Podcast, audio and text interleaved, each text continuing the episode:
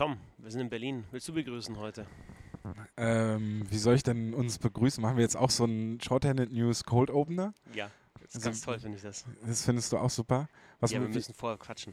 wir müssen einfach quatschen. Ja, ganz lang.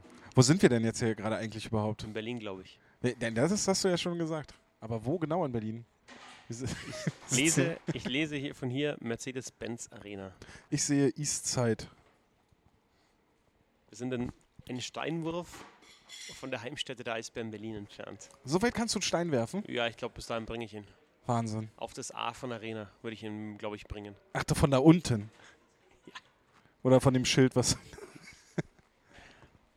Habe die Ehre, ich bin Christoph Fetzer, hier ist der Vorcheck. And now, ladies and gentlemen, make some noise for the hockey buddies. And please welcome, wearing number 47 in Berlin, from Berlin, Tom Kanzak. Alle Dude. Alle Dude. Ich Also heute ist wirklich reden, alle weil, Dude. Weil mir ist ein bisschen peinlich, hier wieder in der Hotellobby hier mein, meine Begrüßung zu machen. Ja, aber heute ist es ja nun, heute sitzen wir auch noch viel offen, offener als beim, beim letzten Mal. Beim letzten Mal haben wir uns ja wirklich die letzte Ecke ausgesucht. Hier geht es Jetzt sitzen wir ja sogar im Schaufenster. Also die Leute hätten ja heute sogar die Möglichkeit, äh, uns hier live zuzuhören und zuzusehen, wie wir, wie wir hier unseren Podcast aufzeichnen. Ja, total spannend. Komische Blicke. Ähm, also, wir sind ja hier, weil wir beide gerade da einen Steinwurf entfernt waren im Stadion, in der Arena. Ja, also dein Steinwurf. Also ich, Ja. ich bin ehrlich zu mir selbst, ich könnte einen Stein nicht so weit werfen. Schlagschuss? Schlagschuss würde, klar- der würde, ja, doch. Aber ich kann dir nicht sagen, wo der hingeht. Mit, mit Eis am Boden und nicht, äh, nicht Beton oder was es da ist oder hier gepflastert. Also zur Halle würde ich ihn kriegen. Ja. Aber ob ich, ob ich das A treffe oder dann irgendeine Scheibe oder ja, sonst gut, was. aber die Höhe, das ist ungefähr, da würden meine Schlagschüsse hingehen. So. Das ist eine 10 Meter, Fangnetzhöhe. 10 Meter über 5 Meter. Bist du, so ein, bist du so ein Verteidiger, der gerne hochschießt? Das letzte Mal, als ich ein paar Schlagschüsse von der blauen Linie gemacht habe, wollte ich eigentlich halt ins Tor schießen, aber die gingen alle so drei, vier Meter drüber. Okay. Und die Aussage war dann von, von den Mitspielern, lass das Stadion stehen. Weil ich kenne ja eigentlich noch immer so die Devise, dass äh, Verteidigerschüsse gerade im Spiel eher, äh, Eher so in Kopfhöhe gehen sollen. genau, immer so Kopfhöhe. Da kann man die am besten abfälschen. Ja, nee, also so gut bin ich ja nicht, weißt du. Oder weißt du vielleicht nicht, aber ich sag's Ich dir ja kenne nur das, was du so postest auf Instagram. Ich Äh, auf, nicht auf Instagram, auf Twitter. Ich sag's dir, ich bin einfach nicht so gut. Ähm, wir sitzen hier nach äh, Spiel 2 der Viertelfinalserie. Wir sprechen tatsächlich wirklich nur über äh, Eisbären Berlin gegen äh, EHC Red Bull München, weil Wir den Rest nicht gesehen haben. ich habe von den anderen Spielen nichts gesehen bis jetzt. Nur äh, gehört, wie es passiert ist. Und ganz witzig, während der Übertragung habe ich gesehen, habe ich im Ticker reingeschaut, ähm, da hat der Mannheim irgendwie das dritte Tor gemacht. Und da stand dann so, ja, Eisenschmied Powerplay und erster Assist Mark Katic und du wusstest ganz genau, wie das, wie das Tor gefallen ist. Pass. Pass zurück an die blaue Linie, Querpass, vielleicht direkt oder halt Ja. rübergespielt, One-Time Eisenschmidt. Du weißt nicht, ob er jetzt links oben reingegangen ist oder rechts unten, oder aber, aber dass es ein One-Timer war und dass er drin war. Ja.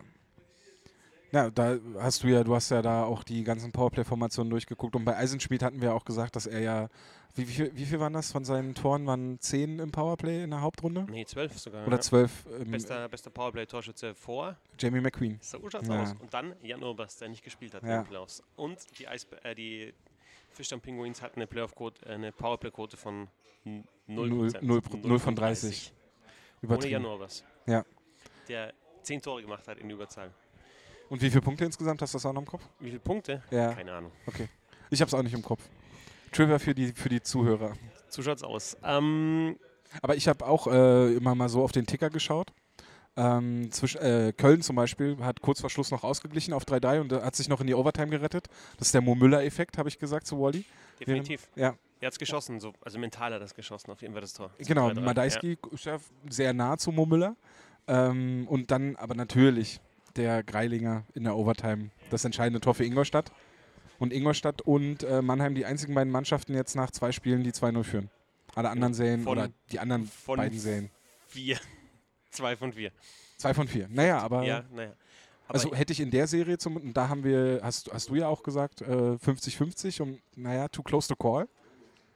Aber was Ingolstadt da jetzt gerade jetzt noch bezogen auf das erste Spiel, fand ich Ingolstadt schon, da war es nicht too close to call. Nein, aber du hast jetzt einmal Verlängerung. Könnt, also ich habe jetzt das Spiel wie gesagt noch nicht Ja. gesehen, aber fällt die Scheibe auf der anderen Seite, steht es 1-1. Okay. Also es ist schon also die, die Klasse-Serie ist mal in Nürnberg. Ja. Also von dem Ergebnis im zweiten Spiel, das war schon enger, aber das erste Spiel, das war, das war eine De Demonstration, kann man schon so sagen. Genau, das ist die Klasse-Serie und die anderen auch jetzt München, Mann, äh, München Berlin. Kann, kann lang werden, glaube ich. Ja, 4-0, habe ich ja gesagt. Genau, hast du schon falsch, aber du hast es ja nur gesagt, weil die anderen ja nicht ganz so pessimistisch getippt haben. Ich habe das gesagt, geil, weil ja. ich, äh, Ich ich, hab- habe das Ergebnis vom zweiten geil. Spiel getippt. Das, das Das hätte ich vo- vorher sagen sollen, oder? Hauptstadt Eishockey Podcast und äh, Eiszeit FM haben, jetzt, haben sich überboten im Tiefstapeln, wenn man das so sagen kann. Hat Eiszeit FM gegen die Adler getippt. Eiszeit FM ist, ist, äh, wäre, wäre Halbfinale schon ein Erfolg. Ich äh, Schande auf mein Haupt, ich habe das ja noch nicht gehört. Und, und Hauptstadt-Eishockey.com wäre zufrieden, wenn die Eisbären zwei Spiele in der Serie gewinnen, nachdem sie jetzt schon eins gewonnen haben. Ja, ich bin ja eh schon raus. 4-0. Ich habe ja 4-0 getippt. Für München. Ja, ich hätte ja vor der Serie gesagt, das, die wird schon interessant, aber ich hätte schon München immer noch den Vorteil gegeben. Nach dem Spiel heute würde ich tatsächlich sagen, es, es, es, schwa- es schwappt zur Richtung 50-50. Nach dem Spiel heute würde ich sogar fast sagen, dass die Eisbären so einen kleinen Schritt vor sind. Stimmt. Also wir- vor allem, Wir haben also- jetzt 100, 130 Minuten gesehen ungefähr. Was waren es? Knapp 10 Minuten Ja, Verlängerung im ja. ersten Spiel. Jetzt 130 Minuten gesehen. Über diese 130 Minuten gesehen sind die Eisbären die bessere Mannschaft. Im Gesamten. Ja. Ja, München hatte im ersten Spiel fünf sehr, sehr starke Minuten, nachdem sie das 2-2 gemacht hatten. Da war ja nur noch München. Und da habe ich dann auch so, als es, als es dann die Sirene ging zur, zur, äh, zum Ende vom, von, der, von den 60 Minuten. Die hatten auch Ähm, vorher schon eine gute Phase im zweiten Drittel, als Abelshausen den Pfosten getroffen hat. Stimmt. Da hatten sie auch in Mitte des zweiten Drittels war es ungefähr, da hatten sie auch eine sehr gute Phase. Ja, also mir blieb aber vor allem diese Phase nach dem 2-2 in Erinnerung, wo sie dann wirklich eigentlich nur noch im Eisbären-Drittel gespielt haben. Äh, der Puck dann von den Eisbären eigentlich nur noch blaue Linie oder, oder Mittellinie tief und wechseln. Und so die Schlusssirene war dann, war dann so eine kleine Erlösung. Äh, in der Overtime war es dann schon wieder komplett offen. Also es war dann wirklich so, das war dieses, hasse den Begriff eigentlich, aber es war dieses Momentum. Da war es da, Momentum. da tatsächlich äh, mal so wirklich zu sehen. Aber ansonsten, heute war München auch in der, in der Anfangsphase gut. Gut im Spiel, da haben die Eisbären ein bisschen Probleme gehabt, fand ich. Aber irgendwann haben die Eisbären sich da dann so reingebissen und was mir, was mir besonders auffällt, ist, dass die Eisbären, glaube ich, so dieses mentale Duell momentan gewinnen. Also die, die haben schon, die sind schon, gerade so ein Ortega, die, die haben schon, diese, wie sagt der, wie sagt man auf Englisch, so under the skin? Under the skin. Und das sind so Sachen, die man dann von München teilweise sieht, die ungewohnt sind. Also so Frustaktionen, Fr- äh, dass, dass man so deutlich Frust im Münchner Spiel sieht, Ja. sehr selten. Du hattest heute ja drei Aufreger, was die Strafen anbelangt. Das Ja. erste war ein Check von Andy Eder im zweiten Drittel, Mitte, zweites Drittel gegen Sean Beckman, der spät war in der Rundung. Im Endeffekt Check gegen die Bande, 5 plus Spieldauer. Äh, Beckman hatte einen, einen Cut, äh, an, der Cut an der. Lippe, der Ist- genäht werden musste. ist wieder zurückgekommen, hat dann auch im Interview gesagt bei Magenta Sport, äh, dass er halt auf den Dasher, also auf die Ober auf die, auf die auf Diese den Abschluss Abdeckung. von der Bande, Ja. wo dann das, Plex das Glas, ist ja kein Plexiglas, wenn das Glas losgeht, da ist er aufgeschlagen halt und deswegen hat er sich halt seine Lippe verletzt. Dann hattest du den Check von Seidenberg gegen Ortega, sechs Minuten ungefähr vor Schluss, als die Münchner den Tor schon rausgenommen hatten. Die hatten acht Minuten vor Schluss bei 0-4 ein Tor rausgenommen. Jackson-Aktion, Typisch. nicht zum ersten Mal. Ich liebe das. Ja. Also, Und dann Seidenberg gegen Ortega, der mit dem Rücken zu ihm stand, einen Meter ungefähr von der Bande weg, in die Bande reingecheckt. Für mich die härteste Aktion im ganzen Spiel, 2 plus 10. Und dann hattest du noch sechs Sekunden vor Schluss äh, Stockentenstoß von Mitchell gegen Fischbuch. Fischbuch. Daniel Fischbuch. 5 plus Spieldauer auch da. Ich habe dann jetzt gerade, wir waren noch, ich war im Ü-Wagen noch, habe dann nochmal geschaut, ob ich irgendwie eine Zeitlupe finde, wo man es auflöst. Wir hatten die Hintertorkamera, da hast du es einfach zu, da war es zu spät. Und das ist aus der Totalen gesehen, dass schon ein Stoßen gegeben hat von Mitchell, aber du kannst jetzt nicht hundertprozentig, glaube ich, aus der Perspektive sagen, war es jetzt mit dem Ellbogen, mit dem Handschuh oder hat er halt, weil beim Stockentenstich Stoß, also Stockentenstoß wirklich mit dem Ende des Stockes, Stockstich mit dem Blatt, das ist der Unterschied. Aber beim Stockentenstoß reicht es, wenn du dem Handschuh ein bisschen halt nach unten schiebst, den, das Stockende sozusagen frei legst und damit stößt. Und selbst versucht sind schon 2 plus 2 und wenn du ihn wirklich triffst, 5 plus Spieldauer. Die Zeitlupen lösen es nicht endgültig auf. Es ist halt dann kriegt Daniel Fischbuch äh, Benefit of the Doubt. Einfach, dass man, so wie er auf die Situation reagiert, also wie er zu Boden geht und er fährt ja dann auch, also wenn er wo er hochkommt, den direkten Weg Richtung, Richtung Kabine und alles. Und in den Jahren, die Fischbuch jetzt hier in Berlin spielt, habe ich jetzt noch nie so den Eindruck gehabt, dass er so ein jemand wäre, der das so sehr äh, verkaufen muss, dass das, äh, also gerade so auch kurz vor Schluss, klar, es wäre eine ne, ne deutlich, also wahrscheinlich nicht nur Einspielsperre, wenn die DL äh, ihn dafür sperren würde. Aber also das wäre, wäre, ich wäre überrascht, wenn das jetzt einfach nur so eine, so eine Schauspielaktion von Fischbuch wäre. So wie, wie die Aktion sich herausgespielt hat, so wie Fischbuch halt dann auch direkt zu Boden gegangen ist und so. Ich glaube, unabhängig davon, dass er jetzt ein Eisbären-Trikot trägt. Aber ich glaube eigentlich nicht, dass ein Spieler so schnell in seinem Kopf ist, dass er dann sagt, oh, jetzt, hier kann ich jetzt was, was Großes irgendwie für uns rausholen. Das kann ich mir irgendwie nicht vorstellen. Auf der anderen Seite ist ja dann zum Beispiel bei, bei dem Seidenberg-Check gegen Ortega, Ortega steht halt kurz danach auf und ja. lacht sogar. Leichtes Grinsen war es. Oder ja, also Bei dem Seidenberg-Check halt. sage ich, ja, lass mich erst das zu einem, zu einem ja. zum Mittel sagen. Beim Thema Embellishment finde ich es extrem schwierig, halt einfach das rauszufinden. Ja, wie viel ist jetzt tatsächlich, wie viel ist tatsächlich Verkaufen? Ja, du hattest heute auch wieder ein paar Aktionen bei, bei, bei anderen Strafen, wo ich mir gedacht habe, ja, das ist halt schon nochmal die Reaktion des gefaulten Spielers. Es ist ein Foul, aber die Reaktion des gefaulten Spielers ist, ist zu extrem. Ähm, ich, jetzt, also ich weiß ich weiß es noch bei Mauer bei einer Aktion bei beiden Stellen und aber bei Berlin, auf Berliner Seite war es auf der anderen Seite genauso. Ich weiß, weiß nicht mehr welche Aktion, aber es war auf beiden Seiten einmal. Und Embellishment unterstellen ist halt immer, finde ich halt schon, da musst du halt dann wirklich genau sehen, was passiert ist. Und das Problem ist halt einfach, du hast die Aktion, die passiert in Realgeschwindigkeit, du siehst, da ist irgendwas, du weißt nicht, wie, wie hart ist das jetzt, wie hart ist der Stoß, der Schlag, irgendwas und dann hast du eine Zeitlupe und kannst selbst mit der Zeitlupe nicht zeigen, ist das jetzt wirklich, ist es mit dem Handschuh noch, ist es mit dem Ellbogen, ist es mit dem Stockende.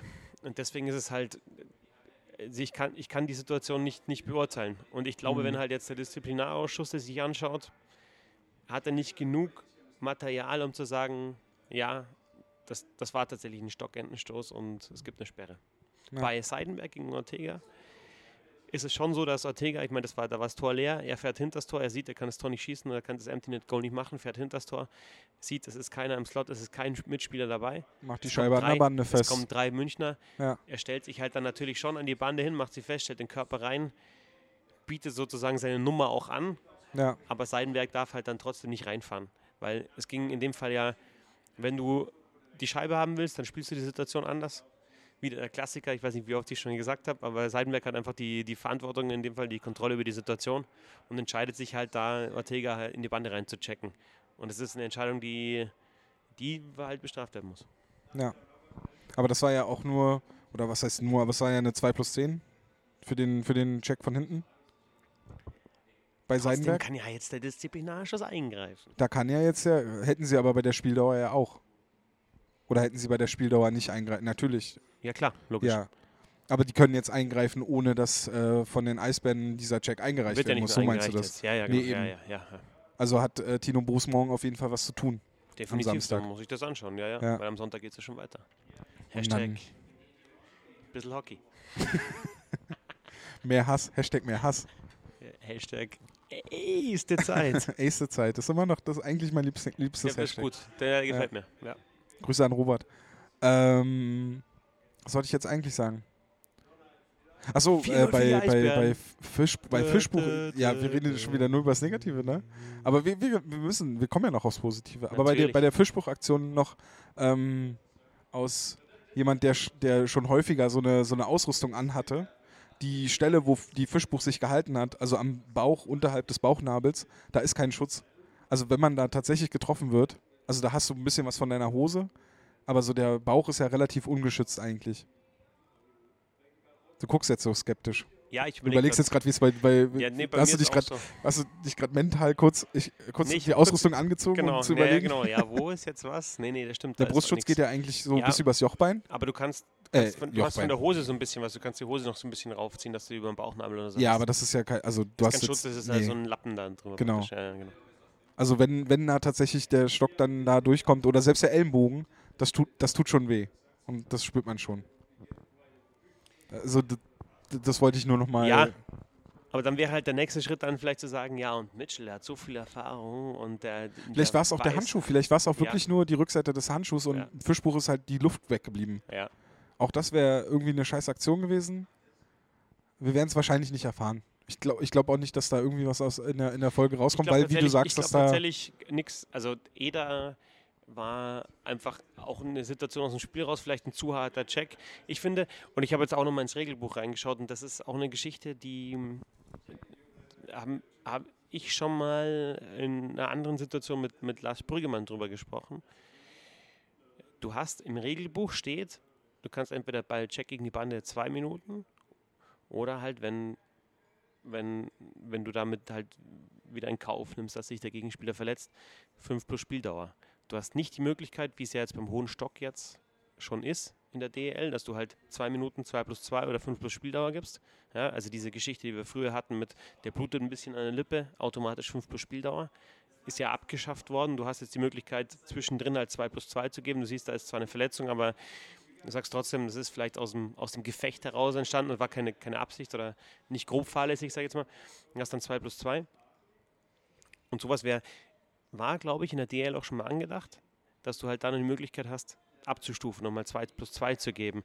Und in dem Fall bei, bei Eder hätte ich jetzt eher gesagt, dass es halt, das war für mich keine, also es waren die Seidenberg, der Seidenberg-Check war für mich eher eine 5 plus Spieldauer als der Eder-Check. Aber du hast halt jetzt echt, ja, wir sind immer noch negativ oder beim, wir sind immer noch bei den, bei den Aufregern, aber du hast halt jetzt echt, dieses Thema, wird jemand gesperrt für Sonntag? Ich glaube, auch wenn da jemand gesperrt wird, was glaubst du, wie es abgeht dann am Sonntag? Dann ist ja noch, noch mehr Hass drin. Meinst du? Hashtag noch mehr Hass. Noch mehr Hass. Ja, natürlich. Und ja, du hast jetzt natürlich Arbeit für, für den Disziplinarausschuss über, übers Wochenende am Samstag.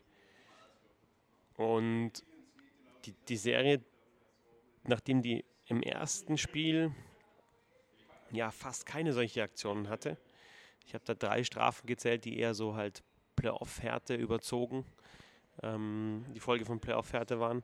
Und dann aber ab dem zweiten Drittel total diszipliniert. Heute war das alles andere als diszipliniert. Von, ja, Von, vor allem von München hin. Wollte grad ne? sagen, Und dann hast du halt wieder genau under the skin. Ich habe mir jetzt fast nicht so ganz getraut, das zu sagen, Nein. aber eigentlich von, Also von, von, den Eisbären, München. also du siehst halt nicht vieles.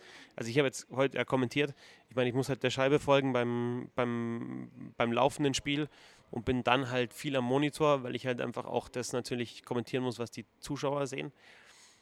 Was da so zwischendrin passiert, diese Kleinigkeiten kann ich halt auch nicht beurteilen und natürlich auch das, was, was, was, die, was die sich gegenseitig texten. Aber jetzt von diesen wirklich erkennbaren, undisziplinierten, überharten Aktionen war heute München deutlich von. 4-0 Sieg für äh, die Eisbären, 3-0 für die Münchner bei, bei diesen Aktionen. Es war halt, ähm, was ich interessant fand, dass äh, Marc Olver und, und äh, Mats Christensen sich relativ früh schon so ähm, in der Haare hatten und so, so viel miteinander rumdiskutiert hatten, wo Olver dann auch äh, von einem, von einem Linesman zur, zur Spielerbank äh, quasi schon gedrückt, auf die Spielerbank gedrückt werden musste, weil Olver sich nicht beruhigen konnte.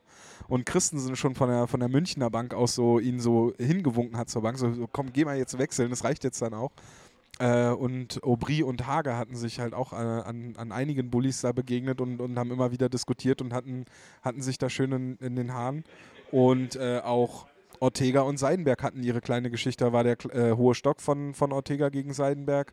Ähm, und dann halt einfach die Art und Weise, wie Ortega halt spielt, geht, glaube ich, München schon auf den Sack, um Ich es habe so zu ein sagen. paar Mal gesagt beim, beim, im Live-Kommentar. Das ist ein Spieler, der nervt dich nach fünf Minuten, geht dir auf den, wenn du das als Gegenspieler hast, Ja. der geht dir auf den Wecker, weil der ist, dann grinst er dich an, dann ist er aber auch so schnell und, und, und schlüpft immer wieder rum bei dem Tor zum 2-0, wie er sich da um Hager rumdreht. Und Ja. Hager ist wirklich auch defensiv ein sehr verlässlicher Spieler. Ja. Der dreht sich halt einfach rum, haut das Ding dann mit der Rückhand rein. Nicht ganz unhaltbar. Nicht ganz unhaltbar. Heute klarer Sieg für Poulain gegen Austin Birken im Torwartduell. Auch das vierte von Backman, dieser Schuss. Freie Sicht, der geht ihm durch die, durch die Hosenträger. Ja. Aber immer wieder Ortega, der halt dann auch diese Duelle sucht. Und was mir schon auch auffällt, wie, wie hoch ist denn der? 1,71, 1,75, keine Ahnung. Aber da ist auf jeden Fall. 1,70 irgendwie so in dem Ja, Dreh ist der, ja. Der, der, Aber der spielt der wie hat 1,90. checkt- Ja, genau. Der Ja. checkt aber auch selber. Der teilt Ja. schon aus. Und der zieht nicht zurück. Also der traut sich schon was. Das habe ich ja, ich habe ja gleich zur, zur Verpflichtung schon gesagt, wo es ja dann, also bei, bei beim Hauptchat Eishockey Podcast, äh, es gab ja dann hier von der. Magst von, du den? Ja. Man muss dazu sagen, wir haben uns jetzt ein, wir haben uns ein Bier rausgelassen und ich bin jetzt mit dem zweiten so weit wie Tom mit dem ersten, zur Erklärung. Ja, aber dafür äh, redest du noch sehr deutlich. aber ihr, äh, du kommst ja aus Bayern und da ist man ja Bier auch gewohnt. Also gutes Ich, Bier. ich mittlerweile nicht mehr so. Okay. Aber hier ist Berliner. Ja, das hättest du jetzt nicht gut. sagen dürfen. Wir haben Was? ja, glaube ich, Nein, Hörer, das ist Berliner die. Bier. Nein, das Berliner, tatsächlich so dieses, dieses Bier in Berlin. Bierkonnoisseure sind. Nein, nein, das Berliner Bier. Ach so. Ja, komm. Das schaut in den News. Obergärig, untergärig. Oxidiert. Quatsch da. Bei äh, Ortega ist, habe ich halt von, von f- zu Beginn gleich gesagt, weil bei, bei der Verpflichtung gleich so die Fragezeichen wegen der, wegen der, wegen der Größe kam. Und äh, habe ich halt gesagt, es ist ja bei ihm nicht so, es ist ja bei ihm nicht so, dass, dass, dass er äh, jetzt kurz vor der Verpflichtung erst 1,70 groß war. Sondern der ist ja schon sein, seine gesamte Eishockey-Karriere. Kennen wir die? Keine Ahnung, von draußen winken Okay, Leute. wir hatten Ich jetzt glaub, tatsächlich das erste Mal Premiere Live-Zuschauer. Ich glaube, die sind einfach freundlich. Die setzen sich jetzt draußen hin und rauchen rein. Okay. Ähm, auf jeden Fall, Ortega ist ja nicht erst äh, vor der Verpflichtung zu den Eisbären 1,70 groß gewesen, sondern er spielt ja seine ganze Karriere schon oder Profikarriere mit der, mit der Körpergröße. Und das ist ja jetzt nicht unbedingt überraschend, ähm, dass, er, dass er auch weiß, wie er seinen Körper einzusetzen hat. Aber dass er halt mit seiner Art und Weise zu spielen, der Vergleich ist vielleicht komplett falsch, aber so ein bisschen erinnert es mich ja an Brett Marchand. Oh, der Vergleich ist gar nicht so falsch. Ist nicht so falsch? Nein.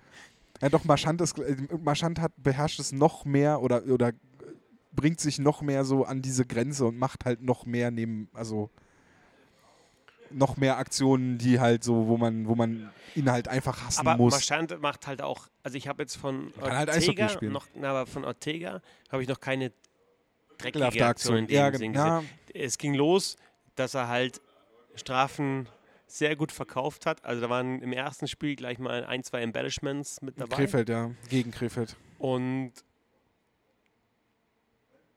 er teilt auch, also er ist einfach auffällig gut. Er hat jetzt den roten Helm noch. Jetzt ist es halt der kleinste auf dem Eis. Der ist kleiner als Seidenberg. Ich habe jetzt gerade mal geschaut. Nee, er ist so groß wie Seidenberg. Ich glaube, Seidenberg ist 1,72, Ortega ist 1,73. 1,73, 79 Kilo, sagt äh, Elite Prospects. Der teilt trotzdem aus. Der ist auffällig. Jetzt hat er den roten Helm auch noch. Aber du merkst einfach, als der gekommen ist, ich habe mir dann die ersten, ich habe mir dann von Eisbären vor allem Highlights angeschaut und du merkst sofort, der ist zum ersten Mal an der Scheibe und du merkst sofort, hey, der, der kann richtig was. Ja. Und aber das zeigt er halt auch und das provoziert, glaube ich, im Gegenspieler sofort was. Wenn du halt einfach einen hast, den du nicht von der Scheibe trennst oder schwer von der Scheibe trennst und der sich dann auch noch so gibt, eben, das ist dann under the skin. Er spielt halt ständig mit dem Körper, geht vors Tor, fährt in den Slot, bringt, bringt sich in Position, hebt hier mal einen Stock an, ist da mal nah am Gegner. Ist selbst wenn er, wenn er die Scheibe im Vorcheck nicht erkämpft, dann, dann äh, gibt er dem Gegner halt noch irgendwie eine mit. Und wenn es nur so ein, so ein Klaps ist, so mit dem Schläger mal kurz auf, den, auf, auf, auf die Schienbeinschoner oder an die Hose, so dass der Gegner halt merkt, der ist halt da und der, der nervt permanent. Und ich glaube, das ist halt, also gerade jetzt in, in der Serie merkst du es halt so voll, dass, dass München, bei München äh, schlägt das halt komplett an. Was dann vielleicht auch mit reinspielt, dass München halt selber, also dass die Münchner selber merken, dass sie überhaupt noch nicht in der Serie angekommen sind.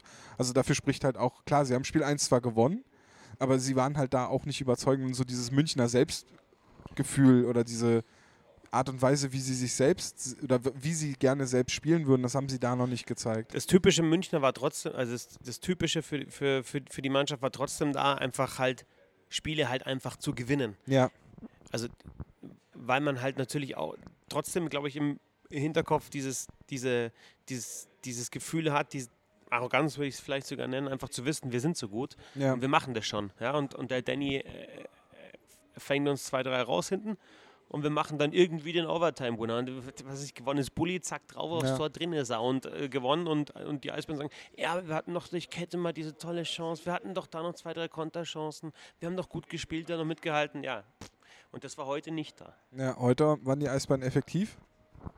Äh, Don Jackson hat äh, in der Pressekonferenz äh, äh, nach dem Spiel gesagt, dass, Oh, jetzt gibt es für mich Exklusivinformationen, Ja. das wusste ich nicht. Das dass, er, dass äh, er in die zweite, in der zweiten Drittelpause in, in die Kabine gegangen ist und ähm, er hat gesagt, die waren die ganze Saison nicht in so einer Situation 0-4 zurückliegen und nicht so richtig, ich weiß jetzt nicht, ob ich es dann falsch interpretiere, aber nicht so richtig wissen, wie man den Weg ins Spiel findet. Das fand ich schon bezeichnend. Und spricht halt auch dafür, wie die Eisbären aufgetreten sind. Du musst halt auch sagen, in der Meisterära, nächste Mal, 16, 17, 18, die drei Jahre, hat München genau einmal so eine deutliche Niederlage in den Playoffs gekriegt. Und das war in Spiel 2 gegen Köln 2016, wo man 1 zu 5 verloren hat in Köln. Die Serie dann insgesamt 4-1 gewonnen hat. Aber seitdem so eine deutliche Niederlage hat es nicht gegeben. Es hat vielleicht mal vier Gegentore gegeben, aber das war halt dann irgendwie ein 5-4 oder 3-4. Aber halt nicht 0-4. Oder eine Niederlage, wo man am Ende sich fragt, wie konnten die das Spiel verlieren? So wie jetzt letztes Jahr, glaube ich, das erste Spiel gegen Bremerhaven. Wo, München, wenn ich es richtig im Kopf habe, München ja auch dominant war und Bremerhaven am Ende halt das Spiel. Ja, aber heute kannst du ganz klar sagen, warum sie es verloren haben. Special Teams. Ja, na, ja, Special Teams ja, Also aber nicht nur. Aber lass uns mal auf die Special Teams kommen, weil das, das ist Ja. für dich ein sehr interessantes si- Thema. ist ja unser Steckenpferd eigentlich. Ich bin ja voll der, also ich bin ja ein Riesensacker, wenn es so Artikel und, und, und äh, Podcasts und alles äh, zu Special Teams gibt. Und du hast ja jetzt auch, du hast ja bei Hockeybud, äh, auf der hockeybuddies.de ähm, über Special Teams geschrieben. Äh, in deinem Thread zu den Playoffs äh, gehst du immer wieder auf Special Teams ein.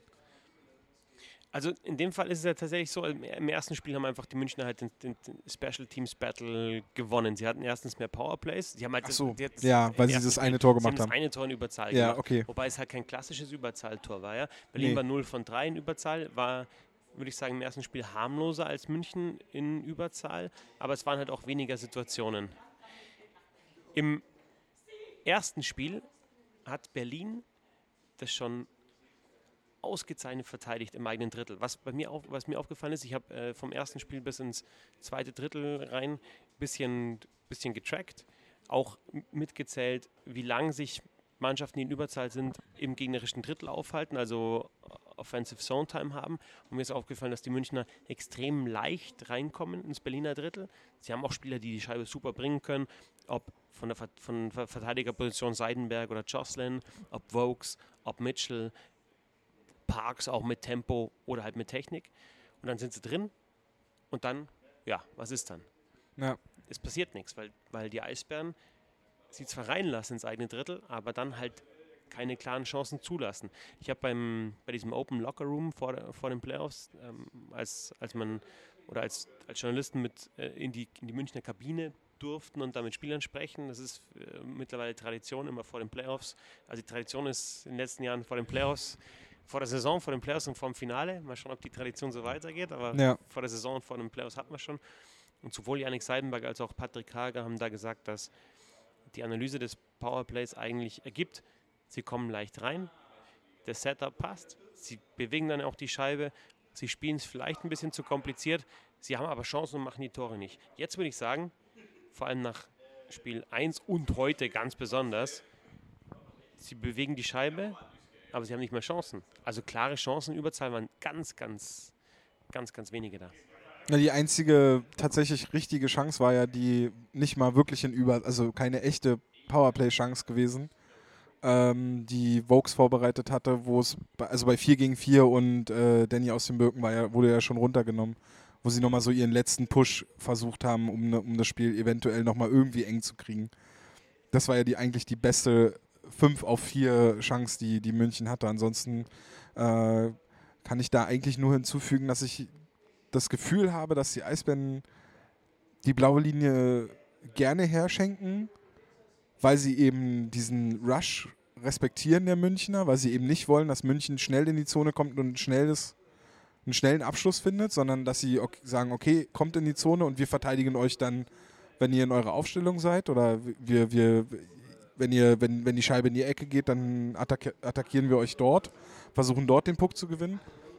Und dann ist es halt, sie nutzen das dann, also ich finde momentan haben sie eine sehr gute Balance, die Eisbären, zwischen wir machen die Box klein und eng und verhindern halt die Pässe in, die, in den gefährlichen Bereich und jetzt ist der Punkt, wo wir Druck auf die Scheibe ausüben können, Druck auf den scheibenführenden Spieler. Jetzt wissen wir, okay, wir können da mit zwei Mann draufgehen, der hat eigentlich keine Anspielstation und wir können da die Scheibe rausgraben und können sie tief spielen oder zumindest irgendwie die ganze, Situ äh, die, die, die ganze Aufstellung halt so weit stören, dass München gar nicht weiter zu einer Chance kommt oder neu aufbauen muss.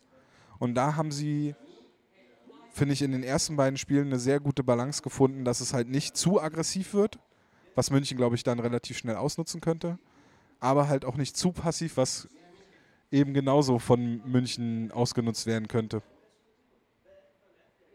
Fetzi wird jetzt gerade durchs Schaufenster Bier angeboten von betrunkenen Eisbärenfans. Ich, ich verstehe nicht, was sie sagen, aber sie, sie äh, ähm, machen Handzeichen. Wollen, genau, ja, sie wollen anstoßen. genau, Prost, Prost. Ja, genau, wir trinken. Ja, genau. Wollt ihr mit in den Podcast? Ja, genau. Auf gar keinen Fall. ähm, also wir haben einerseits das, das Powerplay ähm, von München. Ähm, ein, ein Aspekt dazu noch. Also äh, zu kompliziert. Ähm, und ich würde auch sagen, diese eine Powerplay-Formation, die sie haben, da fehlt ein, ein Shooter. Also sie haben natürlich Michael Wolf auf der linken Seite für den One-Timer für den Direktschuss. Aber sie haben, Brooks Masek hatten sie letzte Saison, den haben sie nicht. Und der fehlt, der fehlt in der zweiten Powerplay-Formation. So, jetzt sind die Fans da. Jungs? Can you speak German? Ja, ja kann ich. Ja. Soll ich kurz pausieren? wir, wir, nee, wir, wir, wir, machen hier gerade einen Podcast, wir zeigen gerade einen Podcast auf. Ja. nee, wir, wir unterbrechen. Fast. So, da sind wir wieder. Und ich weiß gar nicht, wo wir waren. Haben wir 10 oder 15 Minuten jetzt Pause gemacht? Ja. Waren das ich nur mein, 10? Das ist auch super, dass hier zwei äh, Besoffene reinkommen und ähm, in Berlin erstmal jetzt auch am Nachbartisch äh, fragen erstmal auf Englisch die Leute an. an ja. Do you speak German? Es sind halt beides Touristen. Ja, genau. Also tut mir leid, Tom, ich habe gewunken vorher. Äh, es ist einfach so mein Naturell, einfach wenn jemand freundlich ist zu mir, dann muss ich freundlich zurückwinken, ich weiß. Ja, merkt man halt immer, einfach, dass du kein Berliner bist. Ich bin einfach, ich habe einfach, äh, ich bin auch für so, so ähm, für so Ramschverkäufer im Urlaub. Ähm, Goldkettchen und ja, ich, da bin ich ein, äh, ein, Opfer, weil ich einfach die Leute, ich schaue die Leute dann schon an und dann, wenn du sie anschaust, hast du schon verloren. Und rat mal, wem das nicht gefällt. Egal. Ähm, wir waren beim Powerplay. Nee, wir, waren, wir waren beim Powerplay von München und ähm, ich habe gesagt, dass mir in der einen äh, Powerplay-Formation wirklich ein ah, ja. Shooter fehlt. Also ja. Äh, jetzt wird es nerdig aber kennt ihr von uns und deswegen jetzt, jetzt, jetzt, deswegen hört jetzt ihr das sind wir doch. am stärksten. Jetzt sind wir am stärksten. Ja. Ähm, die, die, die Powerplay-Formation mittlerweile schauen so aus, dass du hinten einen Verteidiger hast, dann hast du drei auf einer Linie und du hast einen neben dem Tor, das ist 1-3-1 oder du hast den Umbrella oder wie du es immer auch nennen willst, aber du hast eigentlich einen, du hast einen Verteidiger, vier Stürmer.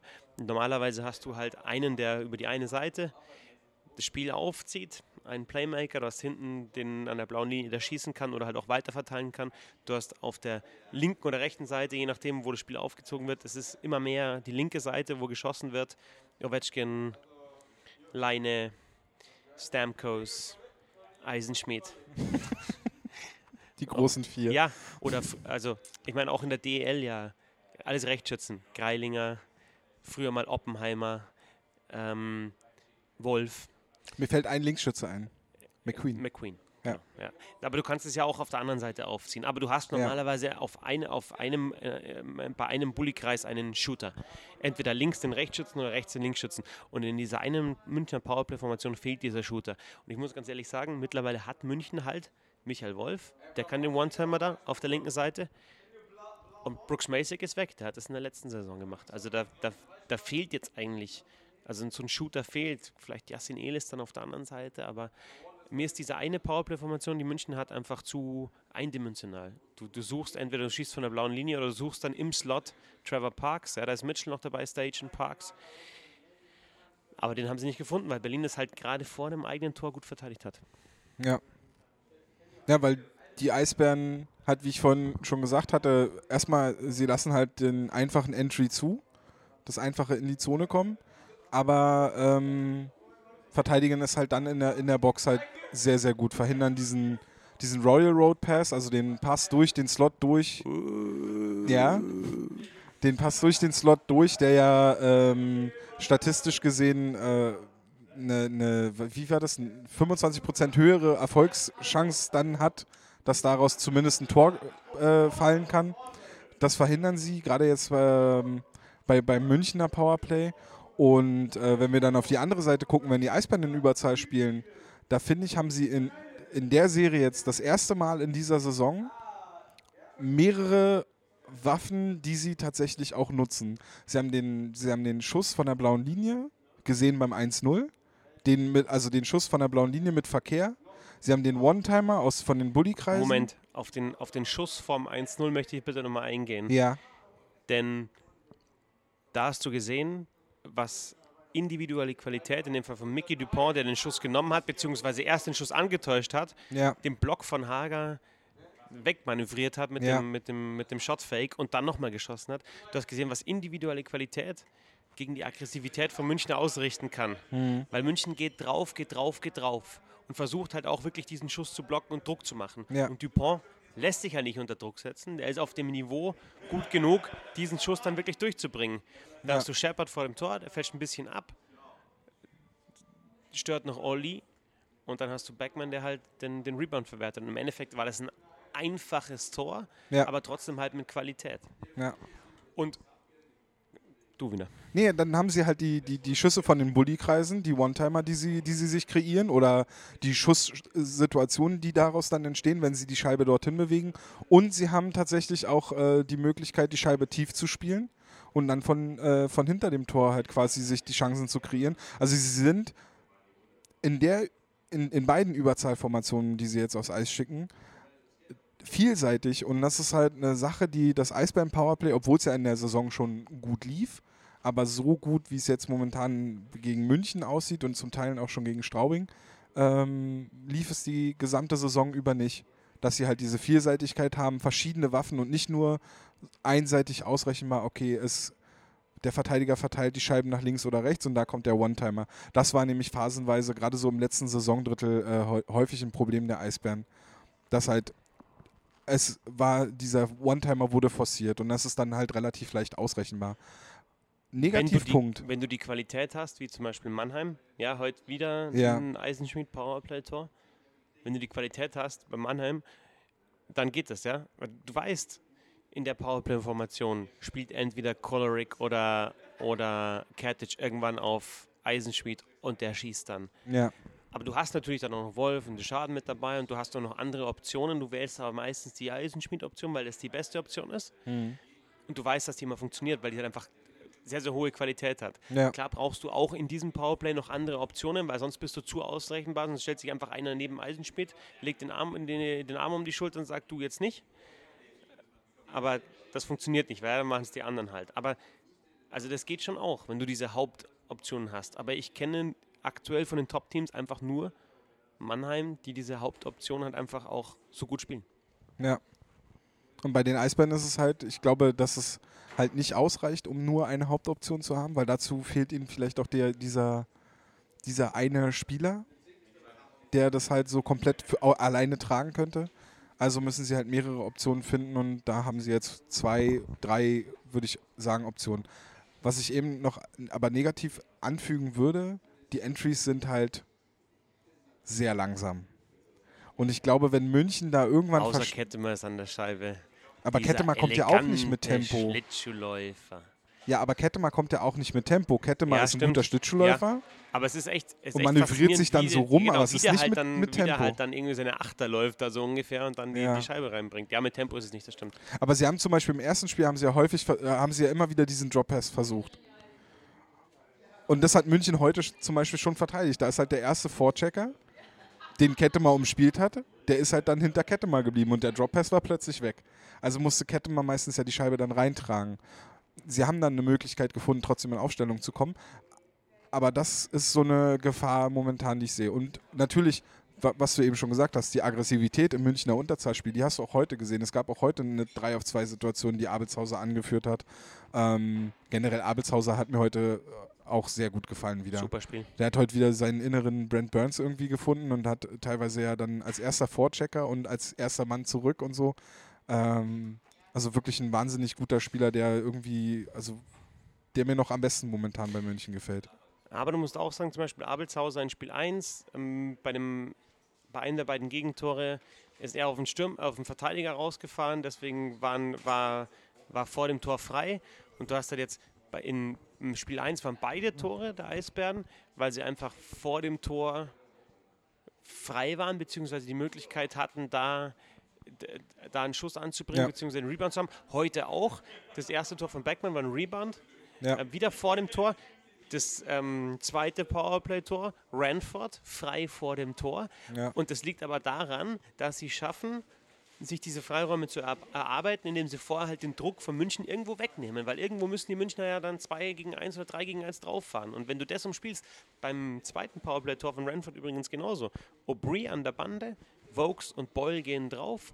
Aubry lässt sich nicht die Scheibe abnehmen, sondern bringt sie nochmal auf McQueen, dann hast du so viel freies Eis, weil da halt zwei, drei von vier Münchnern ja, in Unterzahl sind zwei, drei halt gebunden durch die Situation an der Bande. Ja. Und dann spielt McQueen einen guten Pass auf Ranford, der bleibt cool, geht vorbei an Außenberg, macht ihn Ja. rein. Und die anderen Bei- beiden Tore, muss man dann auch sagen, Ortega und Backman, Ist auch eine 2 auf 1 gewesen. ja, zwei auf eins von Backman, ja. Nee, da von Ortega sagen- meine ich. Das war, also Ja, waren zwei auch, Gegenspieler gegen ja. Ortega. Er dreht sich raus und Ja, hat genau, dann das freie genau, Eis zum genau. Tor. Zwei auf eins für München, ne? Und, und Backman war dann zwei auf eins für, für Berlin. Nee, nee, ich meine, die, die, die, zwei. die, zwei gegen, also zwei, Zwei Münchner Münchner in der Ecke gegen genau, Ortega. er dreht sich genau. raus und zieht, hat dann das freie Eis zum Tor. Und, Und der Beckman- zweite Verteidiger muss halt quasi den Pass respektieren. Und Ortega geht dann halt mit der Rückhand äh, nach innen und, und macht halt das Tor. Und Backman 4-0 war 2-1 für Berlin. Ja. 2-1 Konter. Also war eine, ganz klare Kontersituation, Genau. weil die München halt da auch wieder aggressiv draufgegangen sind, weil sie in der Phase einfach ein Tor gebraucht haben. Und sowohl bei Ortega als auch Backman war es einfach so, da brauchst du halt den Save von Außenböcken. Und den Ja. kriegst du normalerweise, heute hast du nicht gekriegt. Ja. Und damit hätten wir es durch. Damit hätten wir es fast durch, ja. Oder haben wir es eigentlich durch? Ja, also, also genau, die Special Teams haben wir, die, die undisziplinierten Aktionen. Ich, ich bin immer noch der Meinung, dass halt, ich finde, dass die Eisbären halt einfach, die spielen, die spielen Big Boys Eishockey in diesen Playoffs. Das gefällt mir. Was spielen Sie? Entschuldigung. Hm? Ich habe gerade was Spanisches im Hinter, äh, hinter mir gehabt. äh, Big Boys Eishockey. Ah, ja, sagen, okay. Ja? Also einfach ähm, mit dem Glauben an die eigene Stärke und halt nicht irgendwie so, ja, also äh, wenn du die anderen Mannschaften in den Playoffs anschaust, vielleicht Köln wird es vielleicht versuchen, so zu spielen, kann es auf dem Niveau aber nicht. Ingolstadt kommt eher übers Tempo, vielleicht über Umschaltsituationen, Augsburg auch. Ähm, Düsseldorf auch über schnelle Scheibenbewegungen, aber da wirklich zu sagen, wir, wir fahren einen harten Vorcheck und wir bauen aber auch wirklich jeden Angriff, versuchen wir kontrolliert aufzubauen. Das können aktuell, denke ich, in den Playoffs München, Mannheim, Berlin und dann kommt die Lücke. Nürnberg versucht auch Big Boys Eishockey Nein, zu Nürnberg spielen. spielt nicht Big Boys Eishockey. Nürnberg spielt wie ein, wie, wie ein 13. Mit, mit, aber mit mehr Qualität. Nürnberg ist also jetzt von, dem, von der Mannheim-Nürnberg-Serie habe ich ganz wenig gesehen noch, muss ich, noch, muss ich mich noch ein bisschen reinarbeiten, aber in der ersten Runde gegen Bremerhaven hat Nürnberg eigentlich keinen Vorcheck gespielt, sondern einfach versucht, das Eis zuzumachen und trotzdem haben sie die Leute durchgelassen. Und wenn du das gut spielst, ja, Scheiben gewinnst und dann schnell umschaltest, dann ist es toll. Aber wenn du es halt so spielst wie Nürnberg, dann ist es nicht toll. Letztes Jahr haben sie es gut gespielt. Genau, letztes Jahr haben sie gut gespielt. Ja. Und war der Ansatz ähnlich, aber sie haben es besser umgesetzt. Sebastian Böhm hat heute übrigens Don Sweeney getroffen, wenn ich es richtig verstanden habe. Was eigentlich schon ziemlich geil ist. Danke Moritz hat er dazu gesch äh, geschrieben auf Twitter. Wen er damit wohl meint. Möglicherweise sind ab und zu mal Scouts in, in, in den DL-Stadien Ja. dieses Landes. Aber ich frage mich ja, Steve Eiserman war ja wohl bei im Mannheim, hat äh, Sven Metzger uns geschrieben. Das ist auch krass. Ja. Eiserman und Ob, Sweeney. Ei- in ob der Eiserman, das habe ich mich gefragt, ob Eiserman da schon äh, im geheimen Auftrag der Detroit Red Wings gescoutet hat? Also wenn er als Berater der Tampa Bay Lightning da gescoutet hat, dann halte ich ja das, also Tampa wird ja nicht so früh picken, oder, na obwohl, Seider geht ja wohl wahrscheinlich zur Mitte, Ende der ersten Runde weg. Aber ich glaube nicht, Tampa dass jetzt... er als 31. wahrscheinlich. Eben. Ich glaube nicht, dass da Vielleicht Moritz sogar noch verfügbar ja, ist. Ich weiß nicht. Ich finde ihn, ich finde ihn, ich finde ihn, ich finde ihn wirklich gut. Also ich habe ihn zum ersten Mal gesehen im Stadion am vierten Spieltag so rum oder am ersten oder zweiten Wochenende, als er sein erstes Tor gemacht hat. In Augsburg war das. Und Da warst du live im Stadion? ja, Ich war live im Stadion, als Jason, Je Jason Jaspers für die Eisbären sein erstes Tor geschossen das ist ja hat fast genauso Düsseldorf. geil. wow, Ja, da warst du dabei. da war ich Da dabei ich und kurz danach war er weg. Ich meine, das erste Tor von Moritz Seider in der DL. Jason Jaspers. Und also was halt auch auffällt, ich meine, jetzt ist natürlich, wenn du auf die Punkte schaust, dann hat er ja jetzt äh, war gar nicht so überzeugt, ja, aber um die geht es natürlich jetzt nicht in erster Linie. Also es ist einfach auffällig, auch bei seinem zweiten Tor, das er geschossen hat, mh, wenn man da schaut, was er zehn Sekunden vorher macht, wie er erkennt, wie er seinem Verteidigerkollegen helfen muss, wie er freie Räume erkennt, wie er halt einfach merkt, wo ist der Druck, wo kann ich den Druck rausnehmen. Das ist einfach, und das mit 17, das ist einfach, allein schon wenn er die Scheibe nicht hat, ist einfach dann Verständnis für Eishockey da, was halt schon, Ja. wenn du halt einfach nochmal zurückspulst dann die Situation und dir das anschaust und merkst, wie du bewegst und denkst dir, ja genau, so ist es richtig. Und denkst dir, das müsste eigentlich doch jeder DEL-Verteidiger so drauf haben. ja. Und wahrscheinlich haben es die meisten vielleicht sogar im Kopf oder schon mal gehört, aber das halt dann auch so umzusetzen, ist wirklich gut. Das ist halt dieser berühmte Hockey-IQ, den man da halt sehen kann. Ja, und der ist hoch. Ja. Der ist definitiv tief hoch. Ähm, Sonntag geht's weiter mit ein bisschen Hockey, Bisschen mehr Hockey. ein bisschen mehr Hockey, ähm, mehr Hass. Darfst du das auch kommentieren am Sonntag in Ich München? bin, das ist tatsächlich, das ist jetzt wirklich ähm, die Serie hier an diesem Wochenende. Bist du der voll, Serienmanager? nein, ich gebe geb, geb, geb mir voll die Serie. Ja, am Sonntag 17 Uhr München gegen Berlin. Und das ist natürlich, das finde ich jetzt schon, so ist natürlich cool. Ja? Also das erste habe ich mir sehr intensiv angeschaut, das zweite kommentiert. Jetzt weiß ich, was passiert ist. Und also so, wenn sich so eine Serie entwickelt, ist schon sehr faszinierend, finde ich. Das ist auch das Geile einfach an den Playoffs, dass du merkst, die Mannschaft stellen ein bisschen was um, wie reagieren sie auf, auf die Umstellung des anderen, was sind so die Kleinigkeiten, die vielleicht geändert werden. Also das finde ich schon sehr faszinierend. Ich bin ja immer noch skeptisch. Ich glaube, das kann man jetzt noch abschließend sagen. Ich ähm, bin mir nicht sicher, ob ich oder ob man jetzt in den beiden Spielen schon, also ich bin mir sicher, dass man in den beiden Spielen jetzt noch nicht das äh, München gesehen hat, also dass man noch nicht München auf äh, vollem Niveau gesehen hat. Und ich warte immer noch tatsächlich darauf, dass das, was man phasenweise schon sehen konnte, dass das so komplett rauskommt. Und dann bin ich gespannt, wie die Eisbären darauf reagieren. Ob sie dann wirklich über längere Phasen in einem Spiel wirklich in ein, im, im eigenen Drittel gefangen sind, ob sie da einen Weg rausfinden oder ob sie tatsächlich Power gegen Power spielerisch da mithalten können und, und trotzdem zu ihren Chancen kommen. Oder ob es dann tatsächlich nur über die Special Teams gehen muss für die Eisbären jetzt. Da bin ich echt gespannt. Ob, ob, oder ob München vielleicht erst zu spät in die Serie findet, dass die Eisbären vielleicht ein Auswärtsspiel jetzt gewinnen, am Sonntag vielleicht sogar schon, die Oberhand haben und München halt wirklich mit dem Rücken zur Wand ist. Nicht, dass ich München es nicht zutraue, dann einen Weg zurück in die Serie zu finden, aber momentan wirken sie ist angeschlagen, ja, angeschlagen bei 1-1 ist, glaube ich, zu hoch gegriffen, weil es ist halt nur 1-1.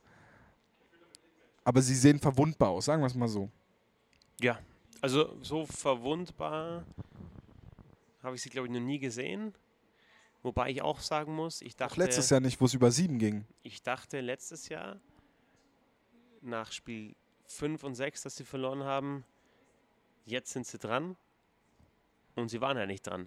Nee, sie haben dann im Sie siebten haben Spiel, Spiel 7 gewonnen. Ja. Und zwar deutlich das siebte. ja, und dominant.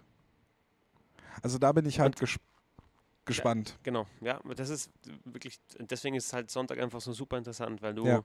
weil du einfach rausfinden willst, wie, wie reagieren sie jetzt drauf. Und es gibt noch einen anderen Faktor. Es gibt ja immer diesen, Championship Hangover. Immer dieses, diese Annahme, wenn eine Mannschaft gewonnen hat, dann ist sie irgendwie satt. Ich glaube mittlerweile genau das Gegenteil. Wenn du einmal gewonnen hast, dann willst du da halt wieder hin und willst wieder gewinnen und willst das Gefühl wieder haben. Und wenn du jetzt im Finale gespielt hast vor ausverkauften Stadien, wo du weißt, da geht es also um alles, genau das willst du wieder. Und Championship Hangover, also jetzt um die in, in der Jahreszeit ganz sicher nicht mehr. Habe ich nichts hinzuzufügen. Sollen wir Trivia machen? Machen wir eine Trivia.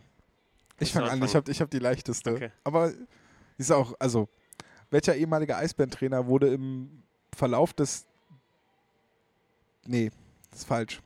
Welcher ehemalige Eisbärentrainer, für welchen ehemaligen Eisbärentrainer war heute im Verlauf des dritten Drittels Eisbären gegen äh, RB München die Saison beendet?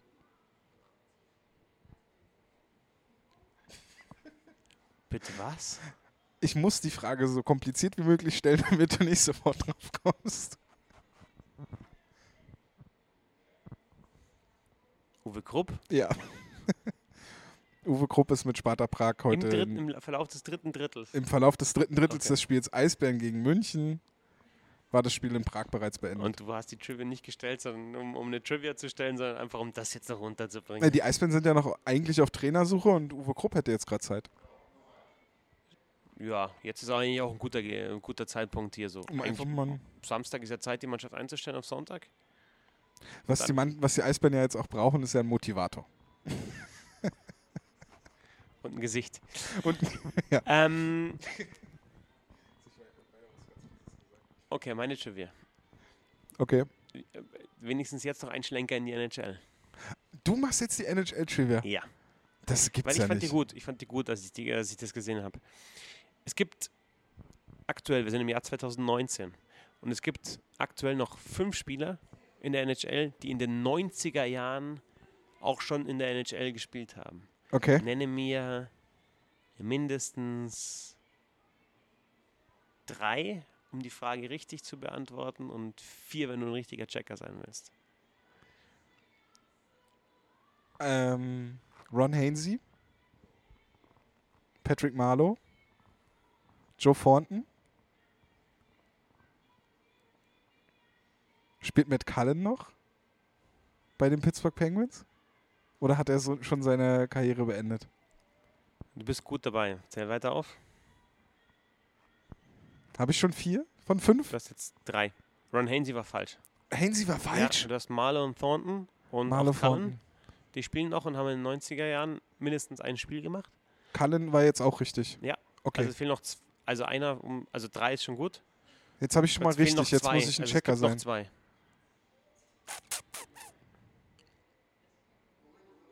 Warte. Scheiße. Das waren schon die alten, die ich. Fünf Spieler, die in den 90er Jahren. Ja, ja, ja. Ich gehe gerade so haben, durch. Ich, in meinem jetzt Kopf noch ich dabei gerade sind. so. Marlowe und Thornton, die ehemaligen Sharks. Also einer immer noch Shark, einer jetzt Toronto Maple Leafs und Matt Cullen ist der dritte. In den Einer 90 ist eigentlich, ich würde nicht sagen einfach, aber also der spielt halt jetzt schon ziemlich lang und ist jetzt auch schon ziemlich alt. Ist auch recht erfolgreich gewesen. Bist du Tipps? Ist Ja. Verteidiger. Ist groß. Chara, natürlich. Du Scheiße. Instagram. Weil ich, ich habe bei Chara nie den. Also der ist. Der ist halt. Der hat halt irgendwie so ein. Mitte 30. Ja, aber der ist Aber ja jetzt, weißt der altert für mich ja, irgendwie nicht. Ja. Seit 2011 ist der für mich gleich alt. Aber ist er mittlerweile, ist er schon 40? 39, 40? Ja, der 40? wird. Schade eigentlich. Und jetzt gibt es noch einen. Brauchst du die Position? Wahrscheinlich auch Verteidiger. Torwart? Torwart. Ach, Luongo. Ja! Natürlich. Ist gut. Also jetzt äh, haben alle fünf gut. Roberto Longo. Naja, Bobby gut, Lou. aber zwei mit Hilfe. Aber auf, auf Lou hätte ich noch kommen müssen. Naja, aber die ersten drei hast du aus der Pistole geschossen gehabt. Aber bei Hainsey war ich mir echt sicher. Aber Hainsey ist dann gar nicht so alt, ne? Pass auf. Hainsey Zdeno- spielt nur alt. Sino Chara, wie er ja ausgesprochen wird, ist 41 Jahre alt mittlerweile. Boah. Und ähm, Ron Hainsey ist aktuell Jahrgang 81 ist er. Ist nicht so alt. Ich meine, Naja, Vorsicht. Vorsicht. Und hat sein erstes NHL-Spiel gemacht für die Montreal Canadiens in der Saison 2002, 2003. das hätte ich nicht gedacht. Ich hätte gedacht, dass Hainsey da schon. Genau, Hainsey ist nicht dabei. Aber die anderen hast du ja eigentlich mit Ich hatte. keiner äh, Hilfe oder nur ein bisschen Hilfe dann sofort gehabt. Weißt du, warum ich mir bei Thornton und Marlow so sicher war? Oder warum Weil die, die bei mir so gleich. Nee, nee, Thornton, Marlow und äh, Matt Cullen waren, also vor allem Matt Cullen, das ist ja, glaube ich, der, den man am ehesten sogar vergessen könnte und nicht Chara äh, und Luongo. Ähm, irgendwo hatte ich das jetzt vor kurzem, glaube ich, äh, schon mal irgendwie so in die Richtung gehört. Da ging es aber um. Ging es vielleicht sogar um Spieler, die bevor oder die im Geburtsjahr von Johnny Goodrow oder Mitch Marner oder so schon gespielt, irgendwie sowas. Und das kommt ja dann ungefähr so also hin. Thornton ist Jahrgang 79 und ich würde jetzt, ich hätte jetzt gesagt, der ist 98 an 1 gedraftet worden. Ich muss jetzt kurz nachschauen. Das ist ja mein Tipp. 98 war es, glaube ich. Wann ist er gedraftet worden? Joe Thornton. 98 oder 97, oder? Oder, nee. Ne- 98 99? oder 97, hätte ich jetzt gesagt. Muss ich kurz nachschauen. Also das war unsere Trivia. ähm, die von Tom war richtig schwer. Ich habe sie sofort gehabt und meine war eher einfach und Tom hat ein bisschen gebraucht. Punktsieg für mich. Wieso, ich habe ja drei richtig beantwortet. Ja, nee, Drei für gut. richtig. Also ich meine, und deine war ja auch eher so ein bisschen Spaß. Oder? Checker habe ich nicht geschafft. Ja, Checker habe ich nur ähm, so halb. Nee, doch, war gut. Warum macht er mir jetzt hier den Thornton nicht auf? Bestimmt, weil du den falschen suchst. Okay, egal. Tom, ähm, schreibst du eigentlich für, für Hauptstadt-Eishockey.com? Ich mag die ja. Falls du das fragen wolltest. Thornton wurde 97 an erster Runde, erste 97. Position von den Boston Bruins Okay, gedraftet. Ich hätte, es 98 gesagt. Aber habe ich mich getäuscht. War 97. Und hat dann sogar in der Saison gespielt für die Bruins. Und damit in den 90ern. Yep. In 55 Spielen sieben Punkte. Bust. Und deswegen Absoluter, schaue ich dir jetzt noch nach, absoluter Bust. wer 1998 Nummer 1 gedraftet wurde. Und es ist Vinny Le Cavalier von den Tampa Bay Lightning. Der spielt definitiv nicht mehr. Der spielt nicht mehr. Das kann ich dir auch sagen. Äh, Eis, äh, Hauptstadt-Eishockey.com. Wolltest du gerade Eiszeit-FM sagen? Nein, Hauptstadt-Eishockey.com. Eishockey.com. Hauptstadt-Eishockey.com. Da gibt es Eishockey und zwar vor allem aus Eisbärensicht. Die haben heute 4-0 gewonnen gegen den ERC Red Bull München. Ähm, Neuauflage des Vorjahresfinals. Wir waren mit dabei, ihr wart jetzt auch mit dabei. Ähm, die Eis. Die Julian Eis und wie hieß der andere? Julian und Timo waren auch mit Waren auch mit dabei? fanden es richtig gut, äh, obwohl sie das erste Spiel gesehen haben und aber trotzdem Eisbären-Sympathisanten sind. Das war unser kurzes Gespräch zwischendrin, das wir nicht aufgezeichnet. Ich hätte es aufgezeichnet. Fetzi, ich muss sagen, wir haben einen richtig geilen Job. Ja. Das, Nee, würde ich nicht sagen, weil wenn ich jetzt um die Zeit noch äh, Cola trinken müsste, äh, das wäre nichts für mich. aber hast du ja nicht. Nein, habe ich nicht. Also haben sie wir einen gedacht, aber richtig hab geilen. Job. Wir haben einen richtig geilen Job. ähm, also hauptstadt-eishockey.com, äh, das, auf, auf Twitter sind das die Eisbären-Nerds. Und dann bist du ja selber auch noch auf Twitter, und zwar Beatbulette. Ähm, dann hast du mit irgendeinem anderen Typen einen Blog, der heißt hockeybuddies.de. Da gibt es auch einen Twitter-Account, der heißt auch @hockeybuddies. Und ähm, heute warst du die bessere Hälfte der Hockey Buddies. Jetzt hast du mir alles schon weggenommen, was ich hätte sagen können. Du bist zu, äh, der Christoph Fetzer zu hören bei Magenta Sport, wenn du DEL kommentierst, wie zum Beispiel am Sonntag ERC RB München gegen die Eisbären Berlin, Spiel 3. Morgen tatsächlich, also heute, je nachdem, wann das dann auch online geht, Es ist halb zwei. heute kommentierst du auf Amazon Music die Hertha gegen, wen- gegen wen spielt denn Hertha BSC? Dortmund. Gegen Dortmund. Stimmt, hat der, der, der Julian auch gesagt. Ich bin eher Dortmund-Fan. Genau. Und Eisbären-Sympathisant, hat er gesagt. Ähm, da kommentierst du dann ab und zu auch diese, diese andere Ball, diese Randsportart, Diese andere diese Ball, Ball-Randsportart. Und äh, auf Twitter zu finden unter @fetzi6 unter @hockeybuddies, immer wenn Hashtag 6 dahinter steht. Und Finishing Six auf Hockeybuddies und äh, noch viel, viel anderer Spaß hoffentlich in Zukunft auf hockeybuddies.de. Und heute warst du die bessere, du warst du das bessere Viertel. wie, wie war das? Nee, du warst heute die bessere Hälfte der Hockeybuddies. Jetzt habe ich genau die Stunde voll gemacht. Yes! Eine Stunde nur. Ja, nur eine Stunde, ja. Ist ja Wahnsinn. Naja, plus 15 Minuten, Plus die wir 15 nicht, Minuten gesch- gequatscht, die wir, haben die wir wir nicht haben. aufgezeichnet. Erster Tom, ich bin der Christoph, wir sind die Hockey Buddies. Vielen Dank fürs Zuhören. Bis zum nächsten Mal. Lasst euch einmal rutschen und nicht vergessen, War das denn? the good old hockey game is the best game you can name. And the best game you can name is the good old hockey. Bam, bam, bam, bam, bam, bam, bam, badadadadadam, dam. Yeah. Nüsschen. Das war voll laut.